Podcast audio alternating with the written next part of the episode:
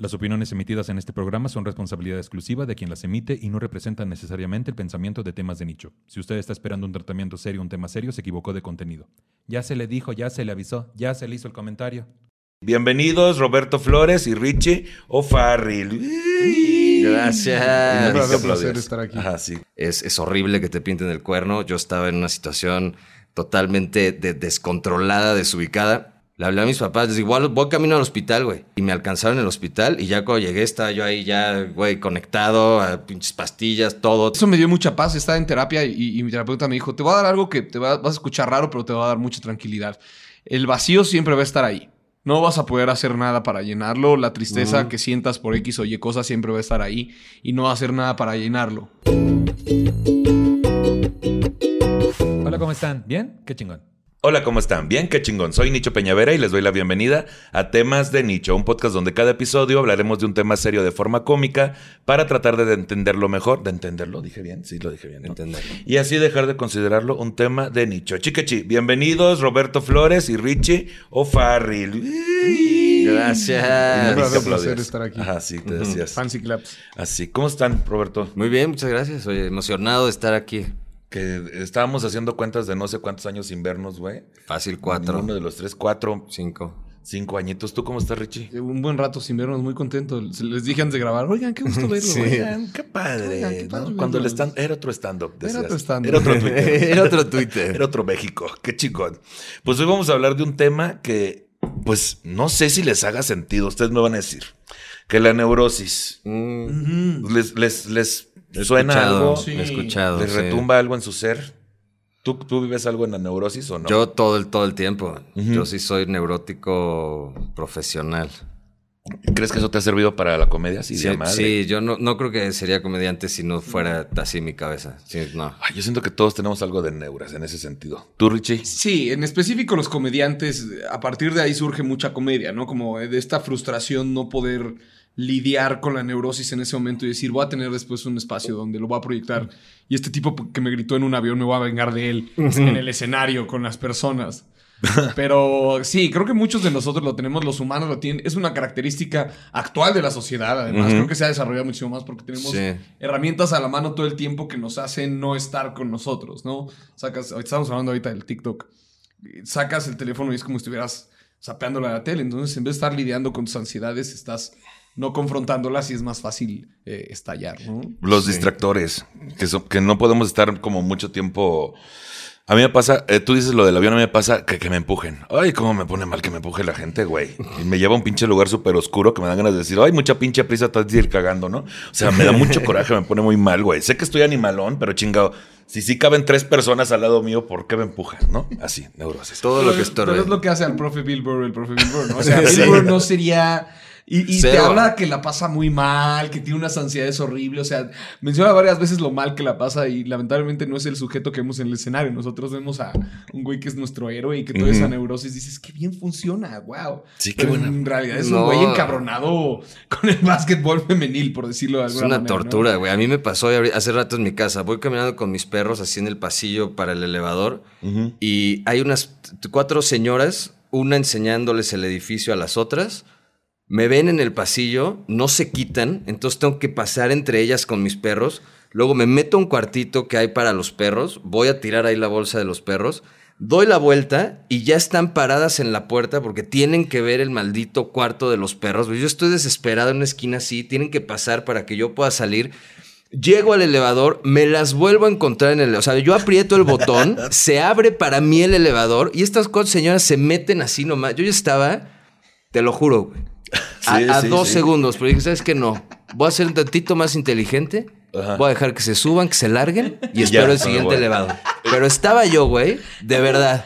Hubiera con ganas increíble. de meterme al elevador y hacer que mis perros se mearan encima de ellas, güey, verdad. güey. Hubiera No estado soporto. increíble. Hubiera estado increíble. O sea, esa es la comedia Sí. de Rob. Es, Sí, sí, sí, es sí, Rob no haciendo puedo, güey. comedia. Güey, ¿Ya? hubiera estado increíble que las dejas ir, te subes al elevador, bajas, se abren la puerta y las cuatro señoras en el puto En mi elevador. piso ahí, enseñando el departamento de enfrente, güey. o No. el tuyo, así. ¿qué va a hacer? No, güey, a mí también, esta gente que le dices, ya, ante que ven que vienes, güey, te ven que vienes, no se quitan. no hacen un puto espacio para que pases y todavía dices con permiso y se mueven como dos milímetros, güey. Ay, qué estrés. Bueno, Nada más hacen esto. Ajá, así como, sí, hay cabe. Y luego todavía no falta el, hay cabe. Ay, ¿qué te hace? Pues justo, morderse las uñas, jalar el cabello, dolor de cabeza, angustia, desesperación, insomnio y hasta intento de suicidio, ah cabrón, son algunas de las manifestaciones de la neurosis, padecimiento que está presente en 95% de la población mundial. La neurosis ha sido desde siempre un concepto muy debatido y complejo, incluso para los estándares de la psicología, ciencia en la que es habitual tratar con conceptos abstractos. Esto es así porque a lo largo de las décadas se ha atribuido significados diferentes a la neurosis, tanto desde el ámbito de la salud mental como desde otros que no tienen que ver con la psicopatología. En México aproximadamente 15 millones de personas la padecen, de las cuales 15% son niños de 6 a 13 años. Verga, güey.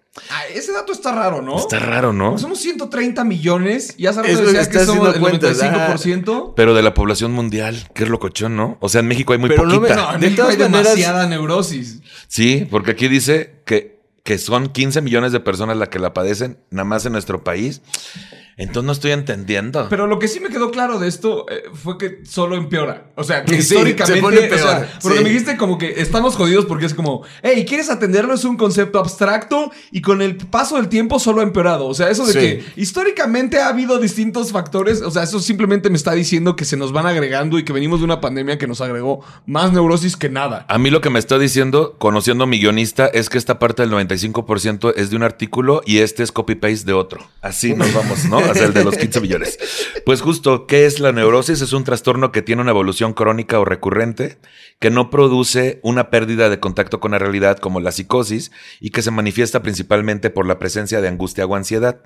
Se trata de un rasgo de carácter que puede acompañar al sujeto durante toda su vida de gravedad y muy variable desde grados leves y controlables que su mayoría pues son así, o sea, son como cosillas que dices, ay, bueno, voy a respirar, no hay pedo, pero también te puede llevar a situaciones gravemente, gravemente incapacitantes que llegan a llegar a precisar la hospitalización. Mocos, ¿les ha tocado alguna vez terminar en el Hospitalizarse hospital? no, pero sí que Yo, un ataque de por ansiedad. ataque de ansiedad, sí. ¿Hospital? O sea, de, de que me tuve que ir ahí a que me inyectaran intravenoso ¿Cómo fue? para, ¿Cómo, cómo fue que lo desató? pues, un episodio muy tormentoso durante mi divorcio. Una... ¿Fue TV y novelas? No, no fue ¿TV novelas exactamente tiene ese TV y poder, maldita sea? No, Dime que no lo previo. Fue- Ay, fue desde sus previo privilegios. Al, al Ay, sí. no, fue, fue, fue mucho antes. Fue un episodio ahí muy tormentoso, una, una de esas noches en las que estás tratando de, de- de decidir si sí, si no, si tal. Eh, y, y al día siguiente, después, o sea, ese día nos dijimos cosas horrendas. Es, es horrible que te pinten el cuerno. Yo estaba en una situación totalmente de- descontrolada, desubicada. Y, y- y- y no pude yo controlar mis emociones al, al respecto de eso. O sea, la sorpresa. El tema con el, el, el pedo del cuerno es que es una sorpresa que tú no te. O sea, la otra persona ya lleva un proceso y tú te enteras ese día, güey. Y Pero entonces la también chúpame un sorpresa huevo te con viene tu de. proceso, o sea, porque tu proceso fue serme infiel, ¿no? O sea, ay, lamento mucho tu proceso. Ah, no, güey, claro, ¿no? claro, pero esa persona ya lo vivió, esa Ajá. persona está en otro lado y tú estás todavía en el, no, qué padre, esto El sigue, ego, esto güey. está bien bonito, la verga. Entonces, de, de- de un segundo a otro, güey, te, te quitan así el pinche tapete. Ujú. Y obviamente yo, pues, entré en un, en un pinche descontrol absoluto que, que obviamente te lleva a... Tienes una conversación súper tormentosa y súper tóxica y te dices de todo y entonces la otra persona te dice de todo y entonces ya se vuelve tan, tan, tan abrumante, güey, que al día siguiente me desperté y estaba yo, no, no, no acababa de entender qué chingados había pasado. Entonces, de- de- del- del- del- del pinche descontrol emocional que traía, acabé en un hospital. No, ¿Le hablaste no, a no un dejaba de... o- Güey, de la adrenalina, agarré mi coche y me fui al hospital, güey. Le hablé a mis papás, les digo, "Igual voy camino al hospital, güey. Ya voy camino para allá, mis papás están comiendo no sé dónde. Y este, y me alcanzaron en el hospital. Y ya cuando llegué, estaba yo ahí ya, güey, conectado a pinches pastillas, todo. Te preguntan, eh, ¿qué te metiste? ¿Te intentaste suicidar? ¿Qué esto? Yo, no, no, no, güey, nomás neta, no tengo control. No tengo control, güey. Estoy así. No sé qué me pasa. No puedo controlarme. Lloras, gritas, no te. O sea, güey. Todo junto, güey. No, es horrible. Qué locochón. Es que te eso- enfilan y Sí, te, te, te tranquilizan, güey. Te meten dos ahí. Así se siente tranquilizantes de Marcos, ¿no? caballos, Ay, y luego triste y luego se me pasa. Justo, güey. No y ya, horror, sí, qué bu, duro. te lo tranquilizan, No te mames. quedas ahí. Qué fuerte, ya, güey. Es que es un pedo de una crisis tal cual de que no puedes dejar de pensar y repensar. Claro. Y como estás justo desestabilizado sobre lo que creías estable, güey, empieza este cuestionamiento de por qué y luego se va hacia el Justo. ego y es hacia el ego de puta, entonces yo no sirvo para. Y regularmente nos No, vamos te a lo sexual, güey. todo, güey. Te hace Justo, dudar güey. todo. Te, te dudas de, de tu capacidad y como dices, hasta lo sexual, güey. De- de- entonces mi valor como hombre está dependiendo única y exclusivamente de este momento. Y dices, güey, no puede ser. Y así todo. Tu relación, tu pedo laboral. Yo, por ejemplo, decía, güey, pues entonces no soy, no soy ni bueno ni para hacer comedia, güey. Ya no soy sí, bueno todo, para nada. todo. Soy, soy, no nos digas Ay, eso. no. ¿Me entiendes? tú eres muy pero bueno, la Roberto. sensación, güey, Ay, sí. es Claro, sí, esa. sí, sí. Te sientes Claro. así, de este tamaño. Ya te voy a hacer como Jordi. para que llores, porque ya es que ya Ay, me. ¿cómo sabes? ya me me lo había dicho que no va a revelar su nombre. Pero ¿Sabías tú eso? Que cuando empiezas a llorar con Jordi. No, cuando han vas, dicho, cuando vas. Cuando vas con Jordi y empiezas a contar algo sentido, Sí, porque man. Jordi toca esas fibras, Ajá. me dijeron por ahí, y al parecer a Nietzsche también, que te empieza a hacer pucheritos para que llores. O sea, que se le te estás contando y te empieza a hacer. Entonces te- le estás contando algo serio a Jordi y el güey está enfrente.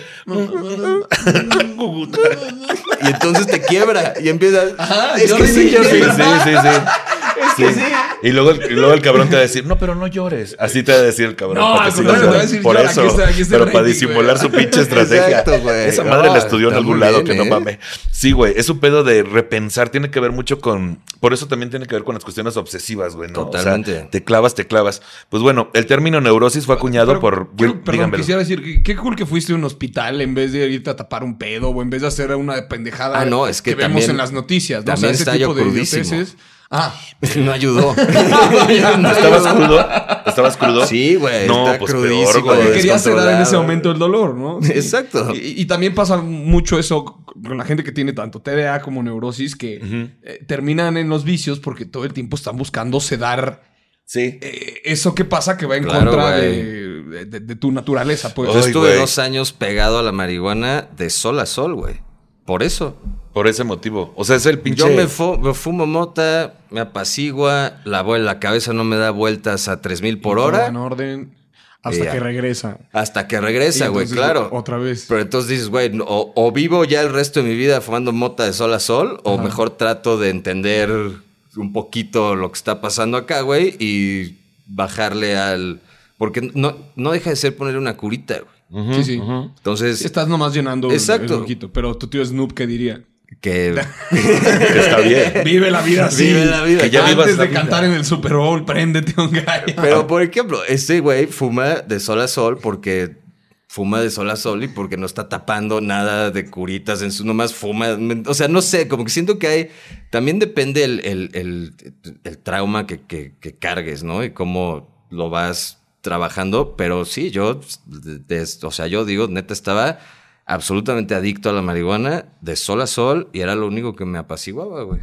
A mí, a mí lo que me ha pasado, güey, porque pasé, digo, no pasé por eso, ¿verdad? Porque, pero, pero, por ejemplo, ahorita terminé una relación y la terminé muy bien y todo está perfecto y nos hemos visto un par de veces para, es como me dijo la, la psiquiatra, es que hubo cierta dependencia, ¿no? Entonces por eso lo quieres tapar con otras cosas que te impulsen ese sentimiento, como en mi caso largarme al casino o unas pedas que me he puesto últimamente, güey. Una tuve blackout y entonces, mamá, no veas esto.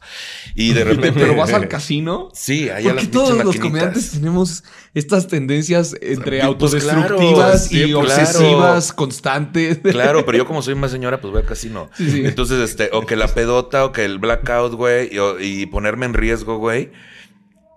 Y entonces, este, después me dieron como, ay, nivélate con esto. Ya, ya de por sí tomaba un ansiolítico que no mames que descanso después de cinco años de ansiedad, seis. Y llevo siete meses en ese pedo, entonces ya veo las cosas mucho más chido.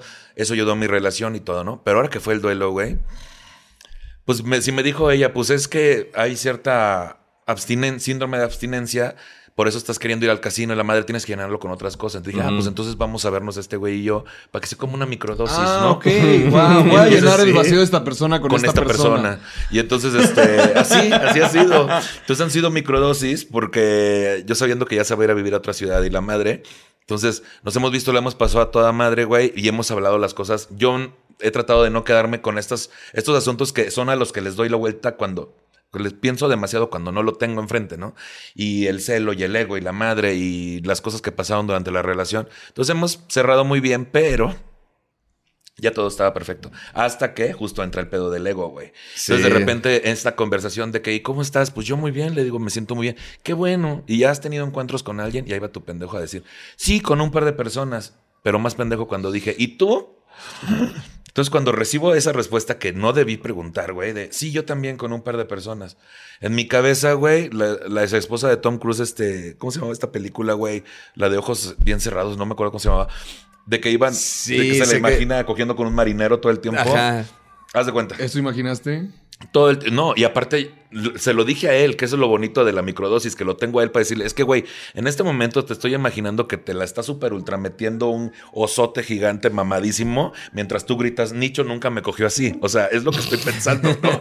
Entonces, sí, güey, y, y anduve dos, tres días, pues más en la peda, más en queriendo... Sedar el dolor. Sedar es que sí, estas chingaderas te dan el superpoder de, de, de quitarte lo que estás sintiendo y distraerte y como niño agugutata, pero al día siguiente te sientes igual y crudo. O sea, y, y puede ser cruda de moto o cruda de alcohol, pero al día siguiente te vas a sentir crudo de eso. Algo va a pasar que te va a pinche desnivelar. Y más si estás crudo o no has dormido bien o no has comido bien. Pues obviamente, güey, te pega más fuerte como la ansiedad tal cual. O sea, Claro. estás débil de tu desmadre, Y ¿no? para mí mucho era que no, no, o sea, obviamente sé que en ese momento no tenía yo la información que tengo ahorita y, y- y el proceso y lo que quieras, pero la persona, o sea, ese ataque de ansiedad no me dio nada más por las circunstancias de la vida, de lo que estaba viviendo, sino, sino por cómo me sentía yo de, de en lo que me había convertido yo esa noche anterior, güey. O sea, de verdad, una situación así saca absolutamente lo peor de las dos partes. Y de verdad no sé cómo nos, no nos arrancamos la cabeza, de verdad, porque nos faltó energía, güey. Que Pero mucha era gente lo hace. una, un, un descontrol, güey, que yo dije, no, no puedo volverme a sentir así, güey. A No puede así. ser que, que me permita yo ese nivel de descontrol, güey. Sí. Y más, y más con lo controlador que soy y perfeccionista y todas esas cosas, para mí fue el triple, porque dice, es el ego, es el perdí el control, es algo que siempre estoy buscando y ahora no lo... O sea, güey, es, es- es muy, muy invasivo. Que güey. muy viene del ser controladores, de cierta forma. ¿Tú te consideras también controlador, Richie, en ese sentido? Sí, y creo que es cuando se te va el desmadre. O sea, cu- cuando, perdón, cuando se te salen las cosas de control, cuando... eh, Las veces que más me han dado ataques de ansiedad es cuando más he procurado llevar todo al, al pie de la letra y me empieza a generar ansiedad que de repente no estoy siendo capaz de poder con todo o estoy siendo capaz pero me está generando como esta eh, incomodidad. A mí lo que me ha servido mucho es este... Es que suena muy pendejo, pero es entregarte a ver cómo fluye el mundo. O sea, ahorita que 100%. decías con la señora que está 100%. estorbando, etcétera, como que me he mentalizado bien cabrón y me ha costado mucho trabajo a. Bueno, y no me quita nada, ¿no? Y no me quita nada, y 100%. esto no me quita nada, y se va a tardar la señora, pero yo no voy tarde a ningún lugar. Entonces, como que, salvo las situaciones en las que tienes presión, que creo que es cuando más, como lo que están narrando aquí, Rob, estás tan presionado que terminas eh, tronando ante esa presión. Pero, salvo ese tipo de situaciones, creo que todo es como eh, lidiable, ¿no? Sí, a mí mi, mi psicóloga me lo dice mucho. Me dice, deja que las cosas te pasen, güey. Ajá. Deja que las cosas te pasen. Como dices, vas caminando, se cruza la señora. Me pasó, güey. No puedo controlar esto. No tengo por qué dejar que esto me, me provoque un pedo. Como dices, no voy tarde, no nada. Señora, pásele. Me sigo. Se te tiene que borrar en dos segundos. No Sería puede ser hermoso. algo que traiga... Sería hermoso. Sería hermoso. Sería hermoso. Pero el, encantaría. punto es que, eh, como yo lo veo, es que entiendes que es un defecto de carácter y que Sí. has visto a dónde es capaz de llegar. Porque tienes estos lados, ves, en los que o te lastimó a ti o terminaste, como dice Rob, como afectando a un tercero por cómo te pones tú ante esa Sí. situación. Que creo que hemos estado todos en esa. Pero si tú empiezas a entregarte a que la situación es como que está muy existencial esto, pero que somos billones de seres vivos en un universo que está existiendo y está sucediendo desde hace muchos millones de años y tú eres un micropunto que está existiendo en ese universo, en esa serie de coincidencias. Y lo que te pasa a ti no es tragedia, sino el mundo aconteciendo. ¡Ouch! Qué duro enterarse. No tiene de que ver es contigo. así. No Claro. tiene nada que ver contigo. Dejas de pensar que el mundo está en tu contra, que el mundo está jugando en tu contra, que el destino la tiene en tu contra, que el universo y los planetas no se están acomodando en tu contra, que Dios está enojado contigo por lo que hiciste, que el karma te está afectando. Cuando te das cuenta que nada de eso es real y que son chingadas que el ser humano se inventó por el mayor, por el enorme ego que tiene y porque le es difícil entender que es parte de un micropunto en el universo sucediendo, o te das cuenta de todo eso, dices, Ujú. Bueno, ya. Pero- y sobre todo en esta cuestión de lo que decíamos ahorita como ejemplo, de, de la cuestión de lo que uno cree sobre sí mismo y lo demeritado que se siente uno ante las acciones de otras personas, es, güey, tampoco tiene que ver contigo Claro. cómo es la personalidad de tu pareja o de tu amigo o de tu familia o de un familiar, pues vaya. O sea, no tiene que ver contigo tampoco. Algo tendrá que ver también porque es una, todo es reacción, ¿no? También algo contribuiste, pero, pero no tiene que ver contigo tal cual, güey. Y es donde se, se relaja uno. Que qué hermoso sería eso, ¿no? Y para eso, pues, el... Tafil dijiste, ¿no? Tafil. No es cierto, ya. Todo mal lo estamos haciendo. Tome Tafil, no es cierto. Así, padrísimo. Pues desde el punto de vista psicoanalítico comprende muchas clases de manifestaciones que aparecen como consecuencia de un conflicto entre los impulsos instintivos, reprimidos y el yo. Sería una afección psicogenia cuyos síntomas cumplen una función simbólica que pretende volver a poner en escena un viejo conflicto infantil, vamos cabrón, siendo la manifestación neurótica el resultado del compromiso posible entre el deseo y la defensa. O sea que eres un bebito berrinchudo cuando estás en neurosis. A mí se me empujas. Cuando me empujan y me pongo mal, soy un bebito berrinchudo, güey. Ahí es cuando, Sí. cuando tienes que aprender a frenarla. O sea, es cuando muchas veces yo me freno y tomo un respiro y me voy para atrás y prefiero callarme y, y recluirme, que no sé qué también esté eso, pero es eso o llega el episodio de neurosis y después llega la cruda mural, mural ¿eh? La mural. Sí, después llega la cruda moral de la neurosis que es puta madre. Me siento mal por esto que sucedió, pero ahora también me siento mal porque hice esa situación más algo grande. horrible o lo Claro. desencadené en algo horrible y entonces ahora está el daño de esta situación y el daño de la gritoniza que pusiste. Y realmente si te, ojalá te pudieras ver en un video en esos momentos, estarías Puta. diciendo, verga el bebito berrinchudo, pásenle su Claro, sí. tibio, güey. No, y ahí sí me Horrible. mato si veo el pinche video, güey. Es que ese es el pedo. Por esas te contienes. Teníamos un pinche productor en TV Azteca bien loco, güey, que nos gritaba a todos y nos corría a todos y la chingada. Y después tenía que llegarnos a pedir perdón Por con la cola entre Sí. las patas. Entonces, si tú de repente te haces responsable de cosas así, porque también está importante que te hagas responsable, porque hay hijos de su puta madre Que les que vale ni madres, siquiera güey. se hacen responsables, Ni los perdón hacen, les piden, valen sí. madres, ni perdón piden, ellos tienen la razón, etcétera, pero te conviertes a ojos de todo el mundo en el viejo berrinchudo, güey. Cuando, cuando tú veas a alguien gritarle a alguien, o sea, está haciendo un berrinche, miren al bebé haciendo su berrinche. No, y me pasa, sí. güey. De repente ya cachas ese tipo de situaciones. Eh, puedes estar en una fila, por ejemplo, y ves que el señor de al lado se empieza a intolerar por algo y empieza a reclamar y entonces dice y tal. Y tú dices, madres, güey, yo me puse así hace una semana en otro lado haciendo no sé qué y sí me veo bien ridículo, güey. No, Como y- que sí te checa y, Y es, dices, y es que en esa pinche situación, güey, no te queda de otra. O te sigues derecho, güey, y lo llevas a otro puto nivel. No, pero sabiendo eso que no- estás mal. históricamente no sale bien. Sí, pero es lo que regularmente haces, güey. Históricamente Dices, no está bien. tengo que aumentarle a este pinche berrinche para que se note que realmente tengo la razón. Y entonces le aumentas, güey. O la otra, cuando te disculpas, lo haces justificando ese pinche berrinche que sucedió por culpa de los que estaban alrededor Ah, no, tuyo, ayer güey. es un peor.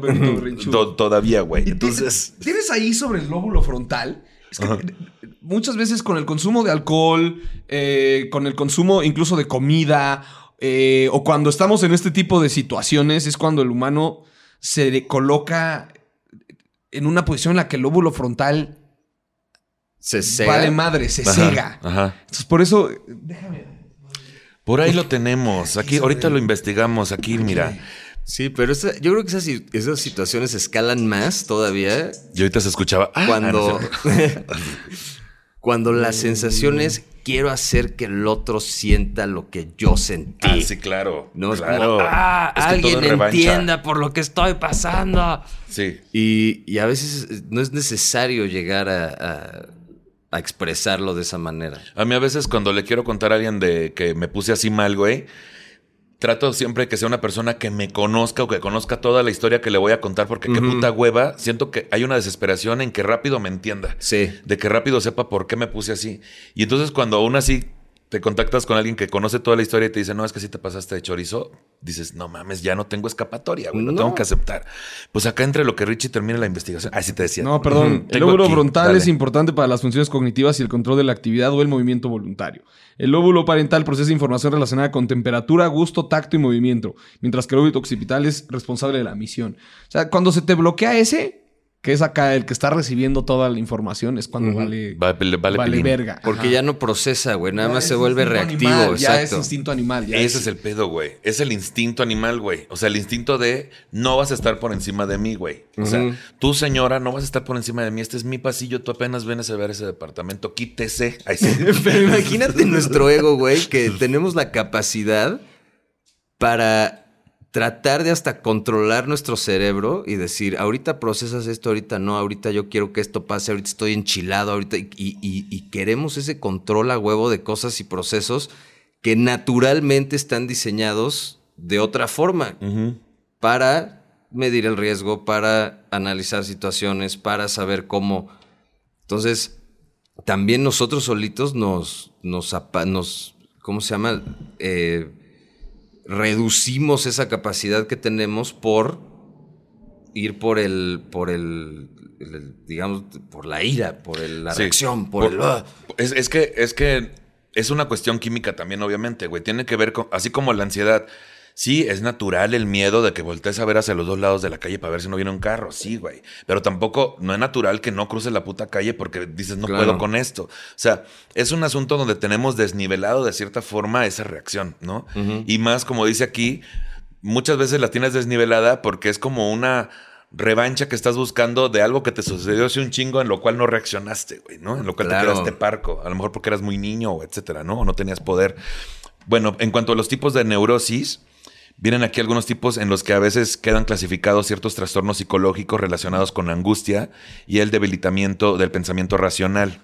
Eso sí, hoy en día esos términos se usan poco, dado que han perdido terreno en la terminología científica en favor de los diferentes nombres de los trastornos específicos. Trastorno obsesivo compulsivo, fobia, trastorno de ansiedad generalizada, etc. Entonces el primero es neurosis obsesiva. Este tipo de neurosis se caracteriza por la aparición constante y repetitiva de pensamientos que causan un elevado nivel de angustia. Estas imágenes mentales surgen siempre de manera involuntaria y el malestar que generan no puede ser aliviado fácilmente, por lo que la persona siente una gran frustración y adopta conductas repetitivas para intentar que esta sensación se vaya apagando.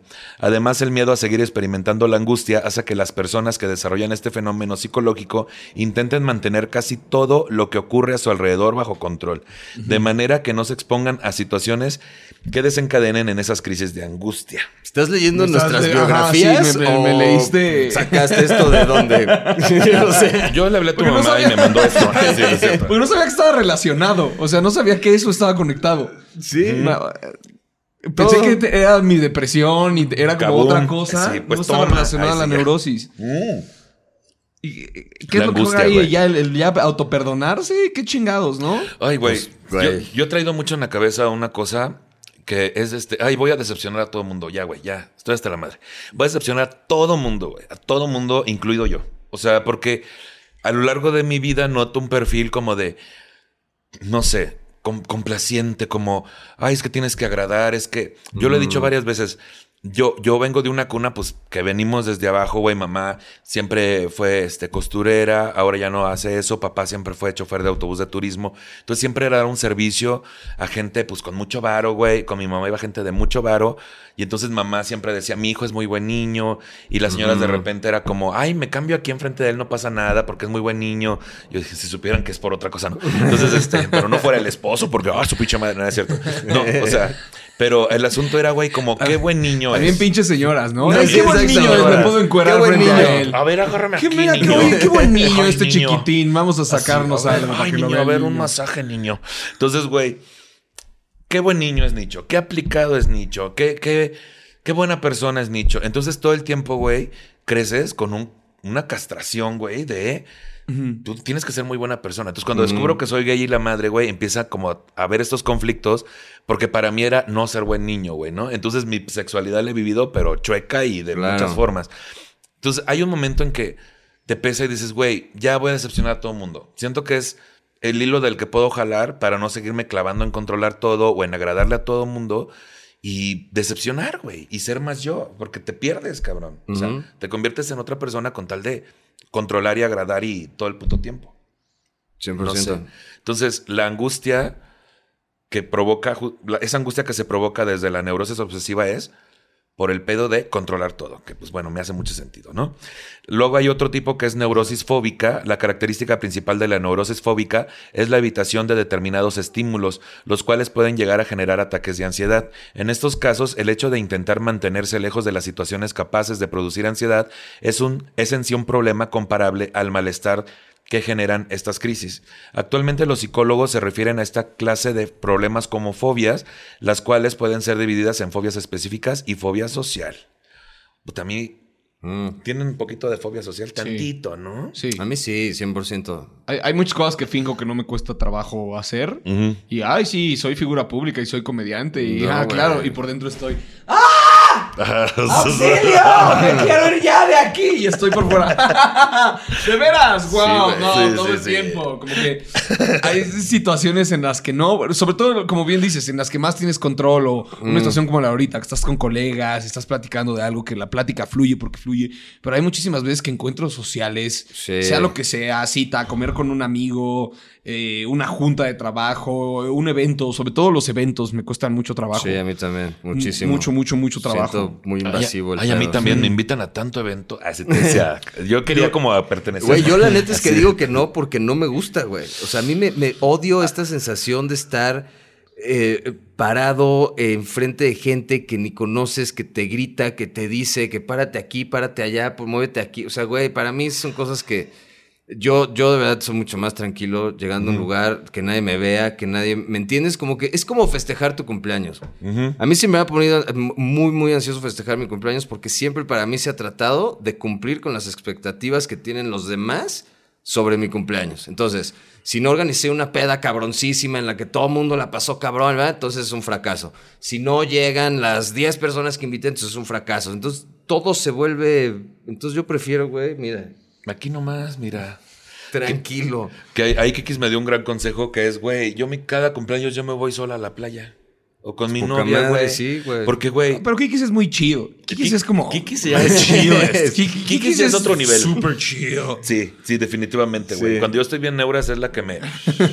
El otro día íbamos caminando así por una playa, ¿no? En Nuevo, Nuevo Vallarta. Nos contrataron para unos shows, nos pagaron todo bien bonito, güey. Hotel boutique, la pedota porque había un bar. Íbamos caminando solos por la playa, ¿no? Y no sé de qué estábamos haciendo coraje, ya me acordé. Había un, un nido como de esos de... Como en un mini campamento tortuguero. Había un nido y había una señora haciendo esto con un palo picando el nido, ¿no? Y entonces empezamos... Muy no, señora. Muy señora. muy señora Y eso. empezamos que yo, no mames, pinche vieja, que no mames, que también las tortuguitas, y, "Eh, eh, pinche vieja. Y, y en eso me dice Kikis, no mames, güey. O sea, estamos en un puto paraíso, no hay nadie en la playa más que esa señora y nosotros. Nos pagaron el viaje, el hotel, la peda, tenemos show al rato, nos van a pagar, güey. Y aún así tenemos la puta capacidad de odiar, güey. O sea, Claro. es que de lo que sea, cabrón. Es una necesidad como de... Y quisieron agarrar una rama y fueron a picar a la No, señora. ¿Qué ahogaron se a la señora? su puta madre? No, enterramos a la señora. Ah, no es cierto. Ay, sí, en ese nido salieron tortugas con. Ah, no es cierto. Sí, güey. Es un pedo como de chingado. Por bien que estés, güey, siempre va a haber algo que te lo va a detonar. Entonces es mejor ya abrazar esa pinche sombra Sí, y decir, claro. ¿qué hago con ella? Como ¿Para qué ahorita que decías que, que algo leíste que es como para siempre, ¿no? Sí, es un pedo que es para siempre. Eso me dio mucha paz. Estaba en terapia y, y mi terapeuta me dijo, te voy a dar algo que te va- vas a escuchar raro, pero te va a dar mucha tranquilidad. El vacío siempre va a estar ahí. No vas a poder hacer nada para llenarlo. La tristeza que sientas por X o Y cosas siempre va a estar ahí y no va a hacer nada para llenarlo. Eh, no hay nada que puedas hacer, perdón. y en un inicio como que sal- hasta salí inventados de la madre de la terapia, ¿no? De como... Este pendejo Algo que se cree, güey. Cagándome. O sea, ya. O sea, me dijo, no hay esperanza. Me desahució. Así. al tan poquito tiempo reflexioné y dije, ok, ¿qué pasa a ver que ahí va a estar? O sea, Sí. es como, a- ahí va a estar. Ujú. Es como si hay una rata en la casa. Pues bueno, entonces ya hay que ponerle un nido a la rata Negociar y darle queso, rata. negociar con la rata y ahí va a estar la pinche rata, pero pues que sea compa, ¿no? O sea, procurar que sea compa. Entonces ese tipo de cosas como que ver hasta dónde puedes tú Acompañarte. acompañarse con- de sí. que sea parte de tu personalidad, abrazarlo, entender que está ahí. Y entonces cuando llega a decir, ah, mira, aquí está. Pero como bien dices, hay veces que es inevitable y, simplemente sucede, ¿no? Pero es que a, a veces lo que te pone más mal, güey, es pensar que se va a asomar esa rata. ¿No? Sí. O sea, como, como decía, como- como decía. Roberto, esperarla todo el tiempo que cuando, cuando aparece, güey, es ¿por qué me pongo así cuando aparece la rata, güey? O, o- o incluso esta negociación de que andas en un viaje a toda madre, güey, en un show y la pinche rata dice, hola, aquí estoy. Espérate, güey, ahorita que lleguemos a la casa te suelto y corres por toda la puta casa, ¿no? Ya si quieres. Ahorita no. ¿Te Ahorita pasa no. así con ataques Ahorita de no. ansiedad? Sí, sí me pasaba y- al principio. Y que estás como fingiendo con la gente que todo está en orden. A estás decir, estás claro. caminando en la playa con Kikis y por dentro estás. Güey. Eso, es, eso es Sí. horrible. O sea, ¿dónde está la receta para eso? Sí, güey. Pero yo ya lo que hago cuando llegues como, viste hasta me rasqué como adicto al crack, como el Ah, sí, personaje sí, de. Chappelle. Y estoy ya quitando un foco así, Richie, de que, ¿qué tienes, Richie? Sí, güey. O sea, Güey, mis amigos me decían de, de siempre en, en bodas, en fiestas, en tal. Me decían, es que, güey, no hay momento para ti más feliz de todo el- la noche, el viaje tal, que cuando se acaba, güey. Cuando decimos, ya vámonos de la boda. Ah, vámonos, cabrón. Estoy listo. ¿Qué sigue? Tacos, a una casa, donde quieran, pero ya vámonos de aquí. Sí, a huevo. Y, güey, la neta sí, me, porque me aliviana un chingo. Porque es tu código una- común y hay más control ahí, güey, con ese güey. grupo. Ya no tienes que sobreexpresarte o revenderte, güey, o agradarles. O sea, es un pedo bien complicado. A mí me pasó cuando empezó esto de la ansiedad, güey, hace seis años. Este, yo estaba muy contento porque decía, bueno, al menos no me está pasando en un show, güey, porque estaría de la verga. Sí me pasaba en los trayectos, en el avión o en el camión. Este, la primera fue justo, iba yo con Sofía Monterrey a abrirle un show y yo llevaba mis audífonos y así como que no estoy respirando, ¿qué está pasando? Pero porque yo sabía que con Sofía hay una cuestión, como es mi maestra, güey, yo iba muy estresado en quedar bien en ese show, ¿no? Entonces entiendo que eso lo detonó. En ese momento no sabes y nada más dices, ayúdenme, ¿no? Pero me pasó en el escenario una vez, güey, en la caja popular iba empezando yo el show y empezó la pinche crisis así, güey. ¿En el escenario? En el escenario, güey. ¡Qué horror! Y entonces, güey, yo les he dicho a mis alumnos que, porque cuando me preguntan, ¿es bueno tener un personaje para el escenario? Y yo les digo, pues a fin de cuentas tu persona cómica se va a ir desarrollando con los años. Pero siempre les cuento esta anécdota de donde yo sentí que Nicho, güey, entró el personaje y dijo, Dionisio, siéntate aquí a ver el puto show, güey. Porque empecé como, noté que las voces que hacía o las exageré muy cabrón. O sea, el personaje las exageró y me dejó ahí viéndolo, güey. Porque yo no podía, o sea, entré en, Sí. en shock. Entonces, eso de lo que preguntaba sobre si les ha pasado justo en un lugar como... Pero, pero lo que yo quisiera aclarar es como, ¿tuviste esto antes del escenario y gracias al personaje pudiste lidiar el show o la estuviste pasando de la verga todo el show? Gracias al personaje, ya, ya me había pasado, llevaba como tres meses de descubrir que eran crisis de ansiedad, de qué se trataban, y me pasó en, en el escenario. En el escenario, En el no escenario, antes. no antes. Porque a mí me ha pasado antes, pero, pero como de película. O sea, estar. eh, y previo a que me internara. O sea, estar con la botella completa llorando, sabiendo que el alcohol me iba a emparejar lo suficiente como para poder eh, Salir. llegar a ese lugar. Y yo, yo le, le- le ponía apodo, le decía el cocodrilo turbo. Y entonces, como, como una rola que es así, el cocodrilo turbo, güey. Y entonces, ¿qué hace un cocodrilo antes del show? Pues está como que en reposo y a la hora de los putazos sale, ¿no? Sale. Pero entonces siempre, ahora que dijiste lo del personaje, ahí sí me identifico en, en decir, ok, humano que está mal, siéntate. Yo y lo hago. ahorita el cocodrilo turbo se, Yo lo hago. se encarga. Pero sí es muy fuerte cuando tienes que recurrir a esa persona porque significa que ni siquiera te estás sintiendo dispuesto a dar show. Que por lo que he platicado con muchos comediantes, sí nos genera ansiedades, nos genera inseguridades, etcétera, pero es lo que más nos gusta hacer. Sí, sí, sí, sí. Por eso se me hizo súper triste, güey, Sí. que me pasara Sí, qué en, el No, ahí escenario. sí te No, entiendo. yo Ahí me sí dejé entiendo, de subir al escenario. O sea, para mí era tan, tan poderosa esa Qué ansiedad. esa ansiedad, ese desmadre, que te digo, yo estaba en un momento en el que era tanta la duda y tal, que, que yo decía, es que no, Tampoco, no sirvo para esto, pues. ni con, ni con chistes que sabes que ya, o sea, yo decía, a ver, no tengo por qué presionarme para subirme con nuevas cosas o escribirme. Vamos a, vamos a intentarlo con cosas que ya sé ya que probado. funcionan, ¿no? Con estas cosas. me gusta hablar de esto. Y ni así, güey. Ni así me podía yo subir al escenario. Decir, güey, va a ser cinco minutos, diez minutos de cosas viejas que sabes de memoria, que sabes que funcionan. No, güey. Porque no, es que hoy ya no van a funcionar. ¿Por qué? Porque las estoy diciendo yo hoy Actual. Sí, sí, sí. actual, güey. Entonces el que está mal soy yo. Entonces si yo no estoy en ese lugar donde puedo subirme al escenario con toda la confianza y decir y hablar y tal, y, y- y- y literalmente ejercer como orador, no tengo ni a qué subirme. Y Qué por eso también me dejé de subir, güey. Por eso para mí Porque estos últimos años han sido como, como muy así de, de- de estar en el escenario por eso. Mucho fue, este, obviamente la pandemia tampoco ayudó mucho, pero mucho era esa, esa ansiedad que no me dejaba. Que me decían, no eres capaz, no eres bueno, no eres chistoso, no, no, no, no- nunca has hecho. Es como, como, yo me sentía como si nunca lo hubiera hecho.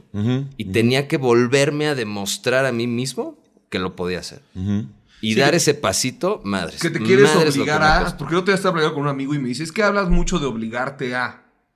Y cuando te obligas a, no estás eh, teniendo, eh, obteniendo ningún placer de. No, claro. Entonces, me imagino que en este ejercicio de eh, querer demostrarte que podías, era tal la inseguridad que te bloqueaba incluso del ejercicio de poder hacerlo. Justo. Y es muy fácil decir: No, Rob, súbete, anímate, tú puedes. Es como muy fácil poner esos pinches Claro. eh, que son cinco o seis palabras. Eh, pero el sim- lo has hecho mil veces. pero el ¿no? simple hecho de ejecutar al cocodrilo turbo que se suba es lo que te está costando trabajo. Eso era. Ay, güey. Se quedaba, Sí, digamos, usando ahí, la sí misma ahí. analogía del cocodrilo, asomaba tantito las patas así como al, como para salir del agua y era de Nel, güey. Mejor Sí. aquí, así. Sí, he estado ahí. Y eso. No, no, no, Está culero. cabrón. A mí tal vez mi cocodrilo sería el pinche trayecto, güey. O sea, el trayecto Mm. de ir yo solo, de ir en un avión, de ir en un camión, que con el tiempo, digo, afortunadamente mi terapeuta me llevó a un buen camino porque, porque tenía que hacer yo viajes escalonados, güey, ¿no? O sea, si eran siete horas de bus o seis horas de bus, este, pues era escalonado. O si era el, el avión, güey, aunque fuera una hora y media, pues yo tenía un chingo de ejercicios ya, ¿no? O sea, una hora descalzarme para estar arraigado al piso, aunque fuera en un avión. Este, o una pelotita de madera para hacerle así con la, con la planta del pie, güey, para arraigarme, como salir de la ansiedad. O el tecito antes de volar, güey. O este, chingo de cosas. Nunca me medicaron. Hasta después, cinco años después, ahorita estoy tomando ansiolítico.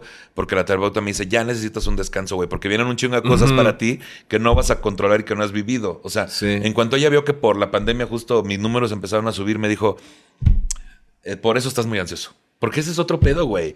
Te pone ansioso que te esté yendo bien. O sea, es como... Tan cabrón. Pues sí, porque Lewis Hamilton todo el tiempo trae atrás a otro cabrón corriendo. güey. O sea, y él se lo platica a Letterman. Le dice, no tienes idea de los ataques que me da ansiedad, los ataques de ansiedad que Claro. me da ser el número uno. Pues sí, güey, porque traes al Sí, dos no mamemos. todo el tiempo, güey. Sí, no lo sí, dijo, sí. güey. Te- Algo, creo que hace poco, pero es, es, es literalmente ponerte un blanco en la espalda. Y ahí todo el mundo quiere, quiere, quiere, quiere, quiere, quiere, quiere llegar y todo el mundo te está viendo. Pues justo. Oye, qué duro eso de Qué duro, la ansiedad viajando. Putas. A mí me pasa, pero no está relacionada al show.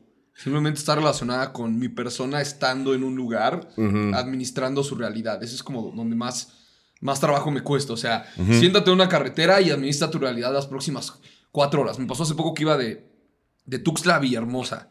Y el chofer nos mintió diciéndonos, es una carretera preciosa. Chinga Sí, tu madre, ajá, carretera preciosa. Culerísima. Y que tenía estas partes donde todo el tiempo es de dos sentidos. do- Donde te tienes que detener y esperar que 40 minutos, 50 minutos a que termine un flujo de un sentido para Sí, tú pasar. para... Estar ahí administrándome con mi realidad me costó un trabajo. Sí, güey. O sea, el no estar... ¡Ah! O sea, iba yo sentado así, Sí, güey. Con un dolor de espalda y de puta madre. Sí. ¿Y quién te valida ahí sentadito, güey? ¿Quién te valida, güey? O sea, a mí lo que me pasaba un poco como agorafobia del- en el sentido no de mucha gente, sino en el sentido de cuánto tiempo, si me pasa algo ahorita, si me da un ataque cardíaco, ¿cuánto tiempo voy a tardar en recibir ayuda profesional? Ese era mi pensamiento. Sí, en un avión, aunque güey. duraba 50 minutos el vuelo, yo iba, si me da un ataque ahorita, la aeromoza sabrá cómo hacer RCP. Si me da un ataque ahorita en la carretera, y entonces ya mi terapeuta Sí. me dijo, Nicho, en la carretera cada dos horas hay un ángeles verdes o hay una caseta. En el, en el avión la gente sabe tratar con eso, son expertos.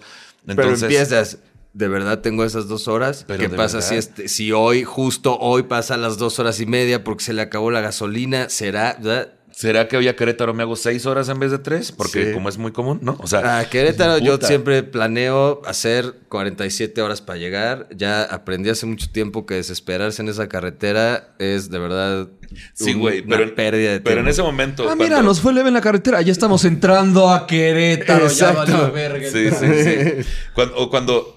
O sea, está, es, esa es la cuestión lógica, güey. Pero cuando ya se para y ves acá atrás, o sea, enfrente de ti la caja de un tráiler y dices, ¿cuánto tiempo voy a estar aquí sentado? Bien dices. Ahorita lo que estás diciendo de lidiar contigo mismo esas horas, me está cayendo un 20 que a lo mejor tenía que ver mucho con eso, más que con recibir o no atención médica, güey. 100%. ¿No? Porque yo aquí mismo no puedo lidiar conmigo, güey. O sea, si igual lavar los trastes, ahí tiene que haber una música o algo. Porque ni modo que esté pensando yo solo. Sí, ¿No? Qué feo. claro. Pues bueno. Pero ¿hasta dónde estará sano este ejercicio? Porque pues veo que muchos comediantes son así. Entonces, eh, también estás viviendo de esto y obtienes mucha dicha de esto. Sí. Como Sí, pero una cosa es el escenario y el, y el- y el decir, ah, ok, voy a usar eso de lavar los platos para bla, bla, y entonces con eso crear y eventualmente hacer una rutina, y entonces ya tienes tu show y demás. Y otra es el, el día a día. O sea, para mí, y ya hace rato lo, lo, lo quería decir, pero una de las cosas que ahorita que ya recuperé mi confianza en mí mismo y todo eso, una de las cosas que más tranquilo me hace sentir es estar en el escenario. Es de las cosas que menos prisa me hacen sentir, que menos este, presión me hacen sentir. Todavía hace poco di un show en Querétaro, hace unos meses, y, y me dicen, oye, es que, de verdad, ¿por qué en el escenario nunca te dan miedo los silencios? Te la llevas en paz. Si no se ríen en un minuto, estás diciendo tus cosas y ya luego metes el remate y tal. Y no entiendo por qué, pero estar allá arriba me da una paz que jamás tengo abajo. ¿y no será un tema de control? Probablemente O sí. sea, que ahí es el único lugar en donde siento que tengo ese control. Exacto. Porque literalmente tú dices cuándo empieza y cuándo se acaba. Literalmente. Totalmente. Si tú en el escenario Claro. que se acaba antes, te, te bajas antes. Sí. Y, al, y al público se chupa un huevo. O sea, no, no- o que vengan por su reembolso, sí. pero Sí, claro, pero antes. puedes, Sí. tienes la libertad, control, claro. sí. Sí, hablando de la profesión, pues sí, es algo que me pasaba a mí hace seis años, güey. Pero ahorita, gracias a la terapia del ansiolítico, disfruto el puto viaje, güey. Disfruto todo, güey. O sea, incluso trato de quedarme más en la ciudad también para disfrutar y conocer un poco más.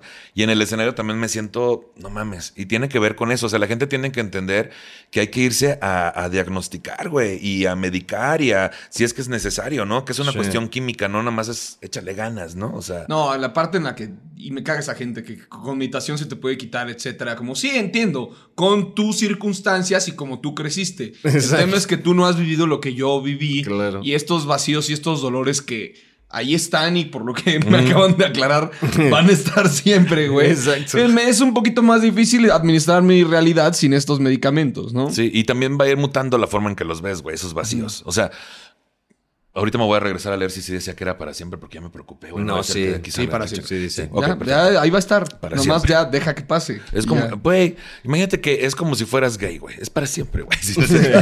Yo sé de esas cosas. No es cierto. Pero no, no hay un desfile de la neurosis, güey. No, no hay de celebrar la neurosis. se puede hacer, güey. Estamos haciendo este programa para celebrarlo. Tú vas a ver los comentarios, cuánta gente llenarías dos marchas del orgullo gay cuando veas los comentarios de este episodio. Acá luego dice neurosis depresiva. La neurosis depresiva es una fuerte alteración del estado de ánimo, de ánimo de la persona, normalmente cómo reacciona a una vivencia que es interpretada como altamente perjudicial. Entre los síntomas de este tipo de neurosis encontramos la abulia, que es la falta de motivación general, el llanto y los pensamientos catastróficos, entre otros.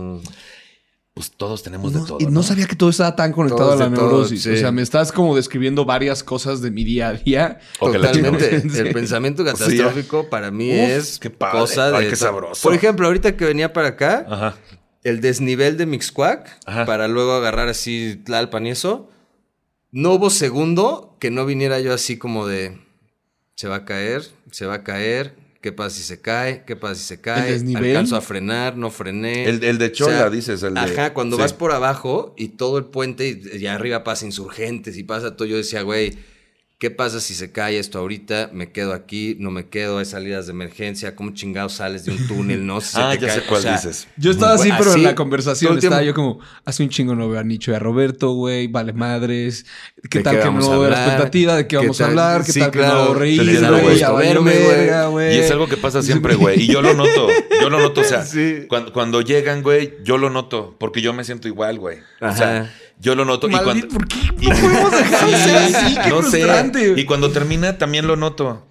También lo noto, porque cuando termina es como. ¿Qué, qué te, qué te pareció? ¿Estuvo- Sí, estuvo bueno. Y entonces de repente ya todos somos Pati Vaselis. ¿Qué te parece? No es cierto. Pati, besos. Por eso. Pidiendo selfies. Ajá, Pero ya. a mí me pasa como ahorita con el showcase. Sí. De repente es eso, es de, güey, pero le, o con, con Gon no me pasa mucho. Le hablas tú, le hablo yo. Es que mejor le digo yo, o bueno, dile tú, es que me va a decir que no. Mira, es cabrón. que Tan simple como que estamos en el episodio casi 90 y es la primera vez que me animo a mandarles mensaje, güey. O sea, esto lleva cuatro, esto lleva cuatro años, güey. Tres años. por eso no nos habíamos visto. Güey, hace dos meses me animé a mandarle mensaje a Sofía. Invitarla, ¿sabes?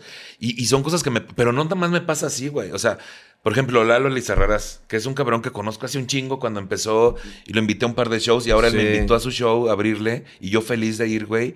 Pero cuando le escribí para invitarlo, entre mi cabeza, ah, tener un chingo de trabajo, cosas que... Por lo mismo que a ustedes no les había escrito, güey.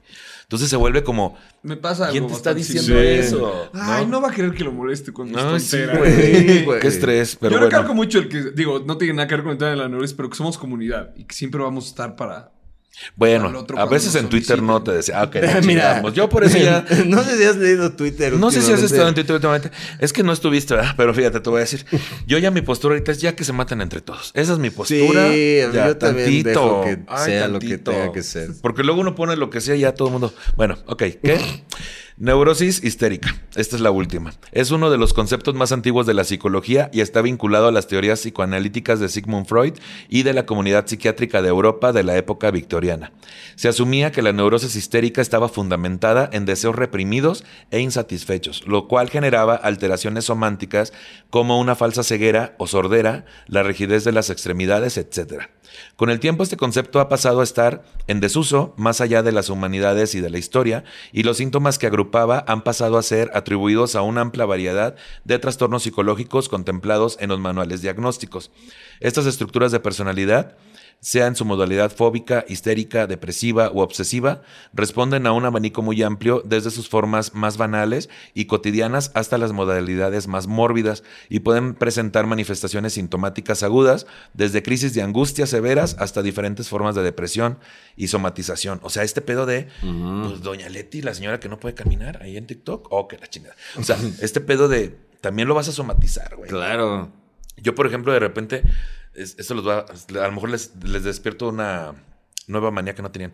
Este, el piquetito aquí, ay, me va a dar un es que Es que esto ya se siente, esto no es ansiedad, ya me va a dar un infarto, ¿no? Y me dice la terapeuta, no, sí, también es, lo puedes somatizar. Lo puedes güey". somatizar ahí, sí. A mí también me pasó, lo, lo discutí a fondo y, y también puede ser, puede ser dolor de cabeza, puede ser colitis, puede ser depresión en el pecho, puede ser, hay gente que le hormiguea las manos, hay, o sea, la, ansiedad se te va, eso ya es muy personal en donde la manifiestas, pero es eso. Puede ser laringitis. Todo el o tiempo, la- sí. Un tic, un tic, güey. Tic. Se te da un tic. Ahorita que estamos hablando de eso antes de, De los me- tics. Se Sí. me olvidó olvidar la enfermedad, el eh, Tourette. Tourette, el síndrome de Tourette. Que explicaba a un güey con Tourette que es como tener una comezón y hacer el tic es rascarte.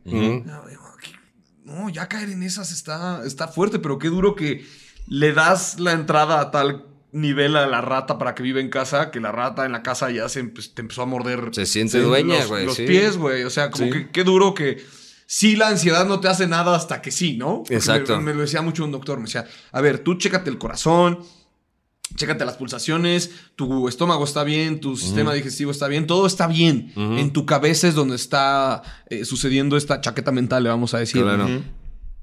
Pero ¿qué haces cuando ya? o sea, lograste que se fuera el cuerpo, güey.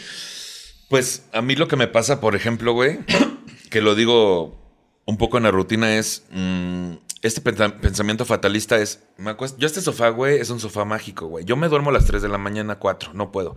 Pero si me acuesto a este puto sofá en la tarde a ver lo que sea, le pongo play y me duermo, güey. O sea, aquí.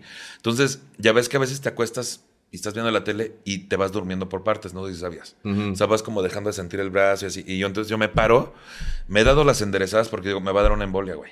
O sea, me va a dar una embolia Sí. porque se me están. Es una embolia. Eso ya es paranoia, Nicho. Te quiero Pero mucho. es por la pero ansiedad, cabrón. Tu neurosis es ya por la se ansiedad, es físico, paranoia. es físico.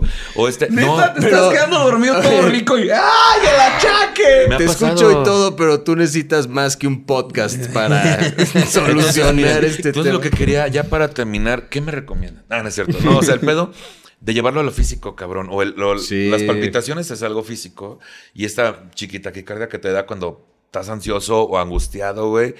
Y no se diga si andas crudo, güey. O sea, No, volvemos al punto. peor. es Ah, no, físico ahí es peor, también. sí. Porque muchas veces la ansiedad es querer estar en otro lado, ya sea del pasado o del futuro. Y tienes que estar administ- tienes que estar lidiando con tu realidad de una cruda, que además tiene un malestar físico, y lo que tu cuerpo quiere es ya moverse de esa cruda Ajá. y ya demostrarse que no es la persona que fue anoche. Y eso te lleva a un ataque de ansiedad pinches brutal porque es la combinación de entre Sí. los, la sustancia que está saliendo de tu cuerpo mientras estás en una desintoxicación, más tu necesidad tanto mental y física de ya estar en otro lado demostrándote Sí. que no eres la persona que fuiste anoche. Sí, más las sustancias que te están, que tu cuerpo está pidiendo que le metas, cabrón, porque estás deshidratado. Sí, este, un vaso de agua, güey. Estás- sí, no mamemos. Qué fuerte. Ya, pues eso. Voy a platicarlo con mi terapeuta mejor, ¿sí? ¿Les parece bien? Ok. Síntomas corporales, hablando de eso. Síntomas corporales de la neurosis. Hay muchos tipos de neurosis, pero como se ven, este, pues aquí es donde están los síntomas. Eh, trastorno de ansiedad generalizada, Sí. depresión, trastorno Sí. obsesivo compulsivo, fobia social. Sí, Aquí dice estrés postraumático, Sí. trastorno de pánico, sí. que ha de ser ataque de pánico, ¿no? Trastorno antisocial de la personalidad. Aquí algunos ejemplos peculiares que pueden ser la, por eso, enuresis nocturna, que es micción involuntaria que se da por las noches mientras se duerme, cuando se da, ¿qué? Cuando se da en una edad en la que ya debería ser capaz de controlar la vejiga. Ah, cabrón. Ah, caray. Pinche madre. O sea, te meas en la cama, enuresis Yo creo. nocturna, que es una micción involuntaria. Sí, un chisguetín, digamos. Es un chisguetín que se da mientras duermes. Ah, ¿Cómo? O sea, tu cuerpo ya no puede más y, y se mea un chirris de la neurosis. Pues yo quiero pensar, es que... No, yo no quiero no pensar eso. Es que no, aquí- no, aquí no me he Cha- llegado. Es que mira, siempre le echo la culpa a mi guionista, pero yo tengo la culpa por contratarlo. Te decía, no es cierto. Vamos a ver aquí. Dice ene- enuresis. No, por eso. Enuresis. ¿Enuresis? No tengo idea. Me Soy siento muy muy juzgado estúpido. en este momento. Ah, no te creas. Nocturna. Dice así. Ah, Enuresis infantil. Ok. Millones de productos en Estados Unidos. No, aquí me están vendiendo, me están vendiendo cosas. No, aquí dice. Pérdida de control de la vejiga durante la noche o mojar la cama, por lo general en niños. Sí, es eso. Ah. Hacerte pipí. O sea, eres- te conviertes en un adulto tan berrinchido, berrinchudo que ya también te meas en la cama. Que Que de niño, pues a lo mejor es más entendible, ¿no? De alguna sí. forma, pero, pero de adulto no. Qué fuerte, güey. Que el cuerpo te esté obligando a que no tengas control sobre algo para que dejes de ser tan controlador. Verga, voladora.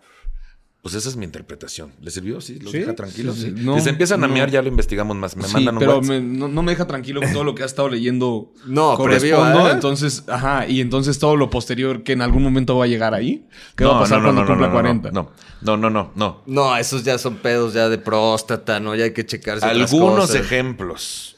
Algunos ejemplos fueron el trastorno de ansiedad, que ya quedamos que los tenemos todos, ¿no? Sí. Bueno, esos ya. Pero eso se refiere en cuanto a lo psicológico. En cuanto a lo físico, hay algunas como peculiaridades. Quiere decir que le pasa a algunas personas. Sí. Sí. Entonces está esta de enuresis nocturna. Está la de neuritis. El meón neurótico. El meón neurótico. Conocido como el meón neurótico. con andar miado, todo Ajá. miado, viejo miado. ¿no? Un ruco Luego- miado, luego está neure- neuritis vestibular, que es el desorden del oído interno que, pueden generar, que puede generar vértigo, mareo, problemas de equilibrio, náuseas y vómito. Generalmente es acompañada de mucha ansiedad, pero también puede ser causada por ansiedad, por lo que está, prefer- por lo que está presente frecuentemente en la neurosis. Sí. La neurosis intestinal, y esto va a estar mal, güey. Conocida como digestión nerviosa o síndrome del colon irritable, es un tipo de neurosis que se representa en la digestión. Algunos de sus síntomas son digestión abdominal. No, digestión no, fíjate cómo es que. no es- Distensión. es, distensión, distensión abdominal. Es que estaba viendo si estaba leyendo este cabrón, porque. Hinchazón abdominal. Ah, yo eso tengo. Es que esto Ah, no es Sí, no, güey. esto es ansiedad. Esto es pura ansiedad. Dolor abdominal, constipación, diarrea, pérdida de apetito. No, es- me está superando esto. Pero no te está pasando, cabrón. Pero me da miedo que en un futuro pueda ser yo ese. Es que aquí Deja dice de que pensar son en infartos, piensa en esto, Nicho, esto es palpable. Estas son paranoias palpables, Bueno, Nicho. El, el- el intestino sí es palpable a veces. Sí, siempre. Yo, por ejemplo, Siempre. colitis, sí, sí esto es noto palpable, cuando me o da sea, colitis por Ay, no. nervios. Pero a no todo les pasa, cabrón. A lo que voy es que también no esperes un diagnóstico aquí en este programa como toda la gente que nos está viendo. No, O sea, pero, lo que, pero lo que yo estoy viendo es que cumplo con todas las normas ay, y que no, hay unas no, que no, se desatan. No, aquí dice particularidades. Ajá, gente ajá. en particular. ¿Sí? Luego aquí. Neurosis aguda, que se caracteriza por ser generada a partir de situaciones actuales que mantienen a la persona en un estado de ansiedad y le imposibilitan desempeñar sus deberes de manera cotidiana. Eso no tienes, güey. Aquí estás, saliste a la calle. Eh, hoy. Hoy, exacto. Hoy. Ahí está, ahí está. Entonces, si usted en su casa se está preguntando si usted tiene neurosis, le vamos a decir cómo identificarla, pero por favor no se autodiagnostique. Ok, ¿cómo identificarla? Es como un sentirse ansioso de vez en cuando. Ay, De vez en cuando que... güey? Tal vez sentirse nervioso antes de una entrevista de trabajo, estresado por temas de dinero o ansioso cuando no sabemos qué va a pasar, pero por eso ya soy neurótico, la respuesta es no. Si bien este tipo de sentimientos son normales en las personas, hay ocasiones en que es imposible seguir con una vida normal porque esas sensaciones permanecen o porque son tan fuertes que impiden manejar situaciones cotidianas. Y cuando esto pasa, eso sí es una neurosis. En el tratamiento, generalmente es llevado por un psicoterapeuta y siempre va a depender de la condición que está causando los síntomas. La mayoría de los tratamientos de las neurosis incluyen psicoterapia, terapia cognitivo-conductual, terapias creativas o ejercicios de relajación. ¿En cuál están? Clases de cocina. en todas. Me ob- no, me obligué a entrar a clases de cocina para justo tener algo. Eh, leí que necesitas hacer algo en lo que muestres que tienes progreso. Por eso el, el casino no te lleva a ningún lado. No. Exacto. Todas las veces que vas al casino es igual. No Sí. tienes como un sentido de progreso. Entonces, si encuentras algo que te dé un sentido de progreso, eh, funciona muchísimo más. El próximo viernes inicio mi curso de rosca de reyes A huevo. y después de cocina regional mexicana. Porque justo me estaba pasando esto, en lo que Sí. dije, me voy a volver loco, güey. Necesito Sí. conseguir algo. Entonces me senté a evaluar y dije, Sí. ¿qué me gusta hacer? Me divierte cocinar, me divierte tragar. Me ha divertido siempre toda la vida mucho tragar. Dije, vamos a desarrollarnos en algo que aunque sea, si bien no me va a hacer mejor en algo, me va a permitir que muchas de mis horas muertas que pude yo desde ahorita bloquear, Sí. Se queden así intactas. Y entonces yo esté, aunque sea a mi percepción, haciendo algo que me permita mejorar. Ese es un buen tip. básico, claro, porque te da también esa sensación. La, la- la sensación de progreso que mencionas creo que es básica. Porque cuando sientes, es, es como por ejemplo, vas, vas un día al gimnasio y corres 10 minutos y acabas agotado. Y al día siguiente dices, ni madre, me voy a volver a levantar y voy a volver a correr. Y a lo mejor corres una semana 10 minutos, pero a la semana que sigue, Ya puedes te correr juro 11. que vas a poder correr 11 y 12 y tal. Y para mí el ejercicio me ayuda. Tampoco estoy como que obsesionado diario, ¿verdad? pero sí trato de mínimo tres veces a la semana porque también he notado que me quita energía, güey. Me baja la energía. Estoy todo el día así, entonces por lo menos estoy cansado y ya estoy más así, como más tranquilín. Es tu Pero, es- tafil, pero tafil. exacto, pero es eso, el sentir que, que son pequeñas batallas. Yo creo que la depresión y la neurosis y todo este tipo de ansiedad y tal, más que concentrarse, y, y que digo, cuesta mucho trabajo porque futureamos un chingo y es, pero de verdad concentrarse en dar pasitos chiquitos, pero siempre, siguen, si- siempre seguir avanzando. El estancamiento es lo que peor te puede, o por lo menos a mí es lo que más rápido me regresa a malos hábitos, a este, de repente me cacho ahí que, no, ¿sabes qué? Me voy a dar un toquecito y va, y de repente ya me doy cuenta y llevo tres días seguidos fumando y es como de nada, a ver, no, no, güey, no. Este toquecito no fue porque hay que a gusto el domingo, este fue por otra cosa. Entonces mejor concéntrate en esa cosa y no dejes que, que, que el retroceso, o sea, no, no, hay, no hay que dejarse regresar al, a lo que detona esas cosas. Exacto, a mí eso me, Que, me ayuda mucho. que yo ahorita, por ejemplo, metí, me metí un plan, güey, de esos de 28 días que pagas por...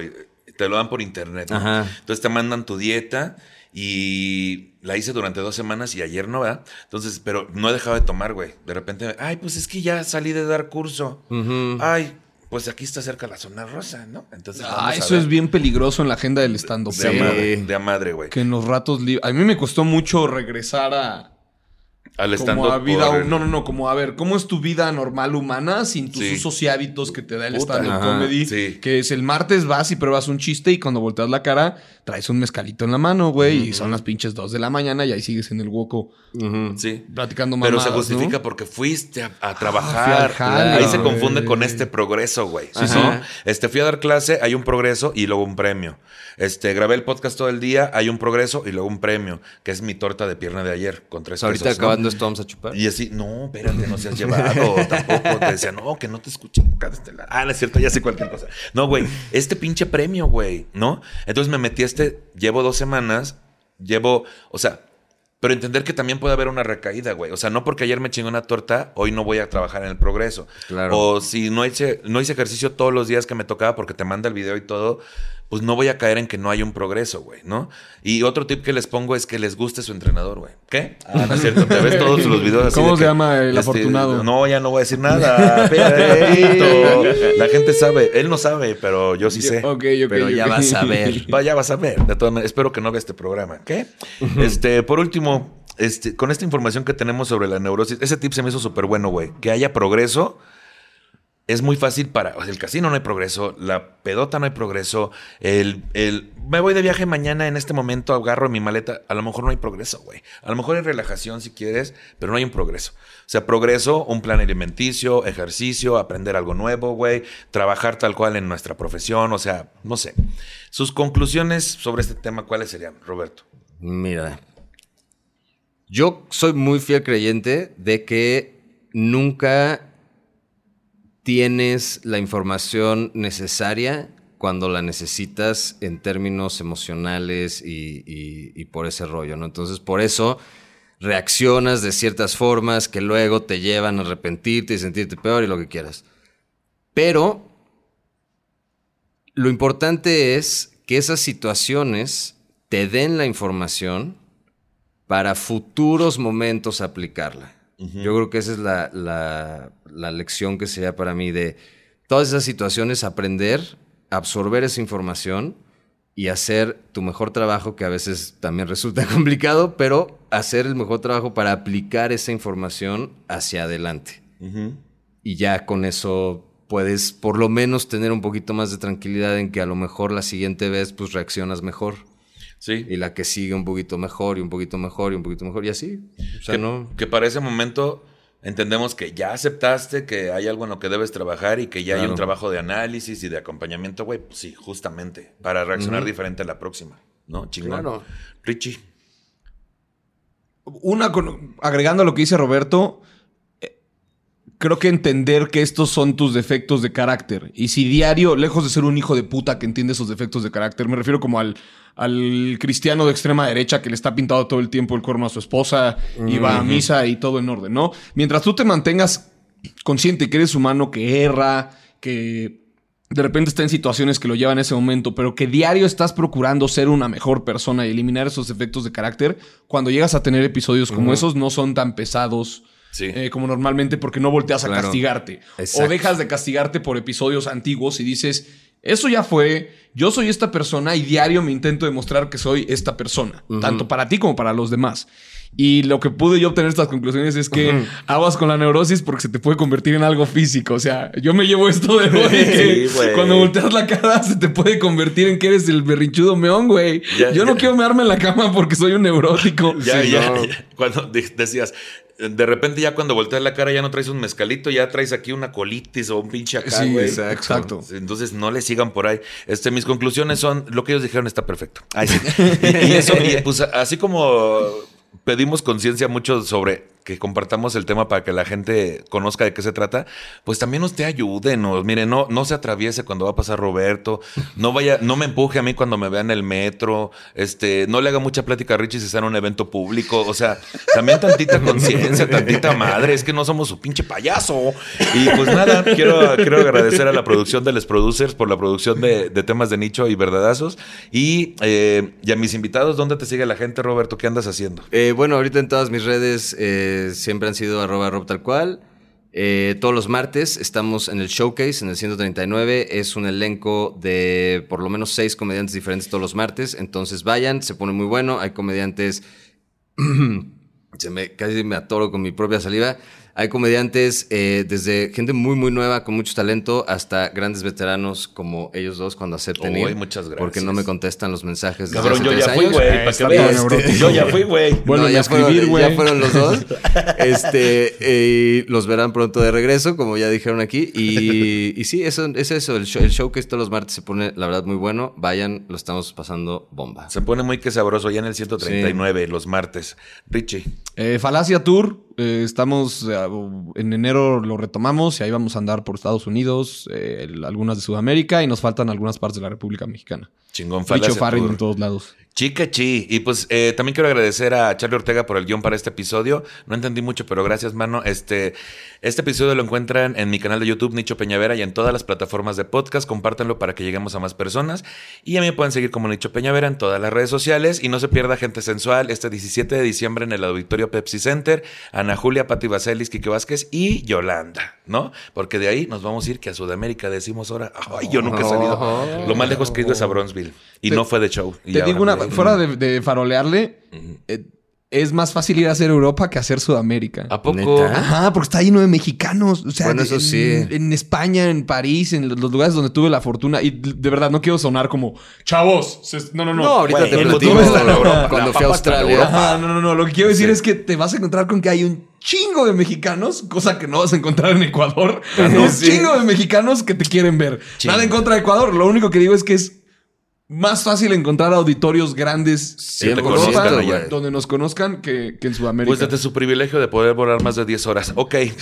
Por último, si usted se siente no, ofendido. pero es- eso- dicho, nos Ah, cuestan sí. trabajo. Es verdad, güey. Es verdad, neta. Es, es un fenómeno. O sea, el, el simple hecho de escuchar español Ya es otro pedo. ya es otro pedo. O sea, Huevo. a la gente le fascina escuchar su idioma. en Pues cosas. próximamente gente sensual en Europa, te A decía. huevo. Así a huevo. Por último, si usted se siente ofendido por el tratamiento que le hemos dado al tema y tiene un montón de sugerencias sobre cómo hacer este programa de forma correcta, le sugerimos dos cosas. Una, no nos escuche. Y dos, produzca si uno. Se le estuvo di y di. Hasta luego, amiguitos. Mira si dio la garganta, cabrón. A huevo. Y a lidiar con su neurosis como puedan. Como puedan, hijos de la... No dimos consejos. thank you